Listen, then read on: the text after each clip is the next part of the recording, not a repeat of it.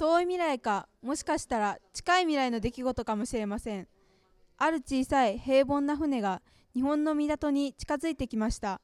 その船に一匹のネズミが乗っています。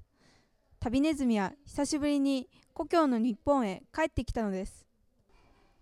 旅ネズミは人間の船や車を乗り継いで仲間のネズミたちと暮らした場所へ向かいました。ところがおやなんだいこれは？旅ネズミは思わず声を上げました。そこには森があったはずなのにコンクリートの壁ばかり。人間が家を建ててしまったのですおーいみんなどこだい僕だ旅ネズミだよ旅ネズミは仲間を呼びました。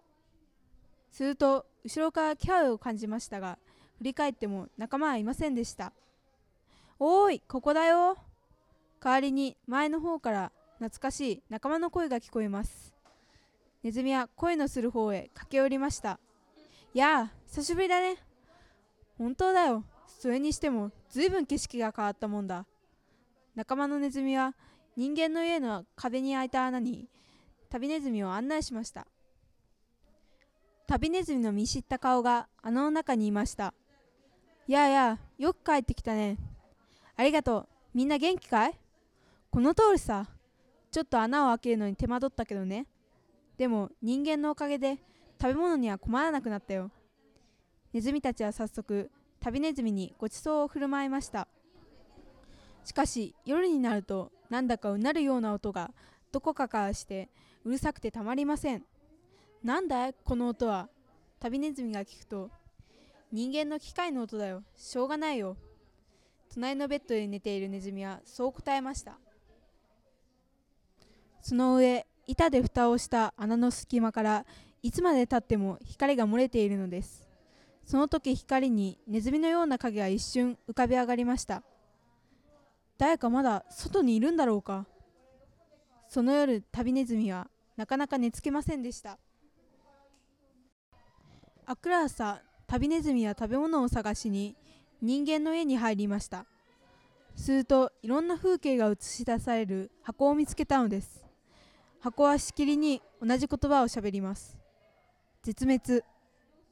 旅ネズミはその言葉の意味が分かりませんでしたがあまりいい意味ではないなと思いました。旅ネズミは住処に戻るとこの中で一番の物知りの白色ネズミに聞きました。ねえ絶滅ってどういう意味だい？うーんと絶滅っていうのはね同じ種類の仲間がいなくなるっていうことだよ。それは死んでしまうっていうことなのかい？そうだね。ネズミが絶滅したと言ったら僕らネズミはみんな死んでしまうということなのさ。旅ネズミはこれまでに見てきたいろんな場所のことを思い出しました。汚い水が流されていく川カラカラに乾いた地面アラスカで聞いた北極で死んでいった白熊の話どんどん切り倒されていく森。旅ネズミは気分を変えようと裏手にある森に向かうことにしました。しかしそこも人間によって工場にされてしまったのです。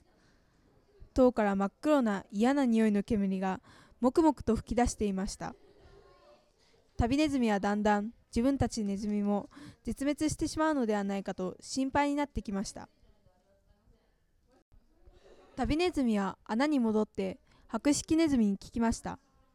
なあ僕らもいつか絶滅してしまうのかな。すると白色ネズミは笑い出しました。そんなことはないさ。だって僕らネズミは世界中に何千何万以上もいるんだよ。まるで人事のようです。ある日旅ネズミが再び人間の家へ入ると一匹のネズミがいました。しかしそれはネズミの形をしていますがでもなんだか違います。とても変わっているのです。体がツーツーした金属でできていて目玉は緑色をしています。そのネズミは動くたびにカチャカチャと音を立てるのでした。旅ネズミはびっくりしてそのネズミに聞きました。もしかして君は人間が作ったものなのかい？そのネズミは答えません。ただウィーンウィーンとうなるような音で鳴くだけです。夜眠る時に聞くあの機械の音とそっくりです。機械のネズミは旅ネズミを無視して2つの細長い穴が並んだ壁へと向かいました。するとネズミはその穴に二股に分かれた尻尾を入れたのですネズミは全く動かなくなってしまいました。やがてネズミは尻尾を穴から抜いてそのまま走り去ってしまいました。コンセントネズミは日に日に増えていきました。1匹が3匹3匹が9匹9匹が15匹という具合にです。旅ネズミはなんだか恐ろしくなって壁の裏に隠れていました。その頃から夜に機械のうなる音がしなくなり光がドアから燃えてくることがなくなりました。その時人間たちの世界ではよく停電が起きるようになりました。その度機械が動かなくなるので人間社会は大混乱。メーカーはこぞってコンセントネズミの駆除グッズを開発しました。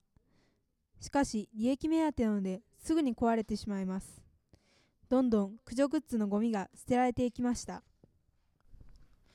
ネズミたちが安心したのもつかの間時が経つにつれて本物のネズミたちにも目が向けられ駆除されることが多くなりました。人間でもネズミでもどんどんコンセントネズミの評判は悪くなっていくばかりです。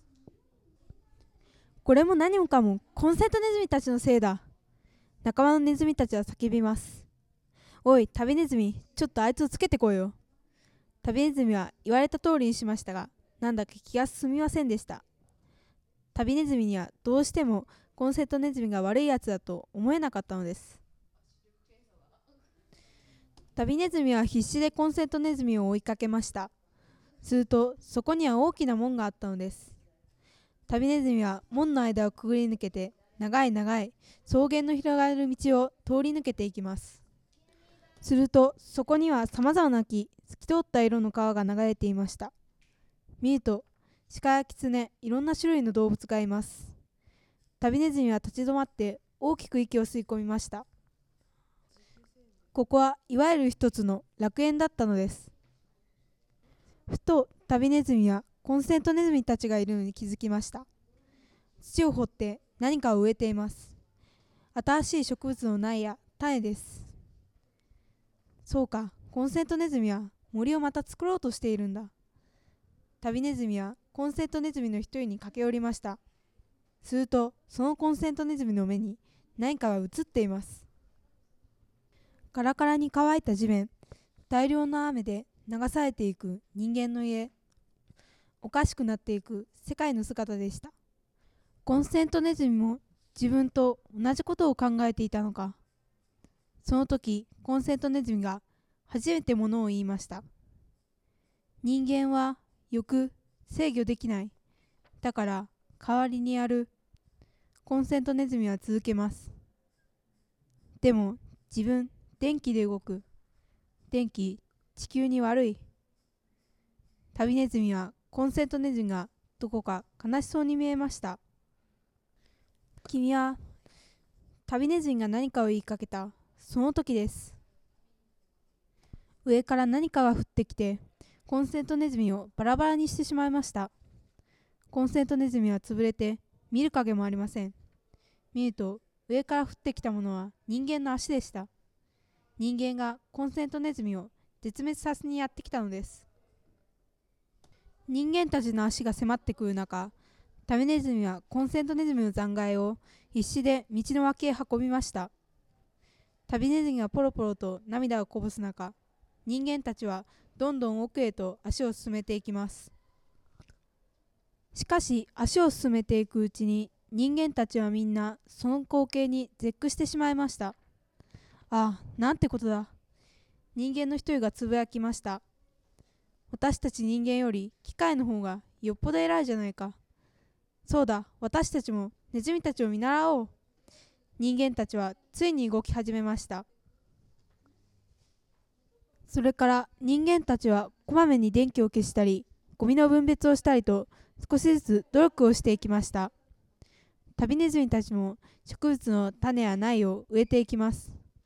コンセントネズミのように早くはできませんが少しずつ世界は変わっていきました。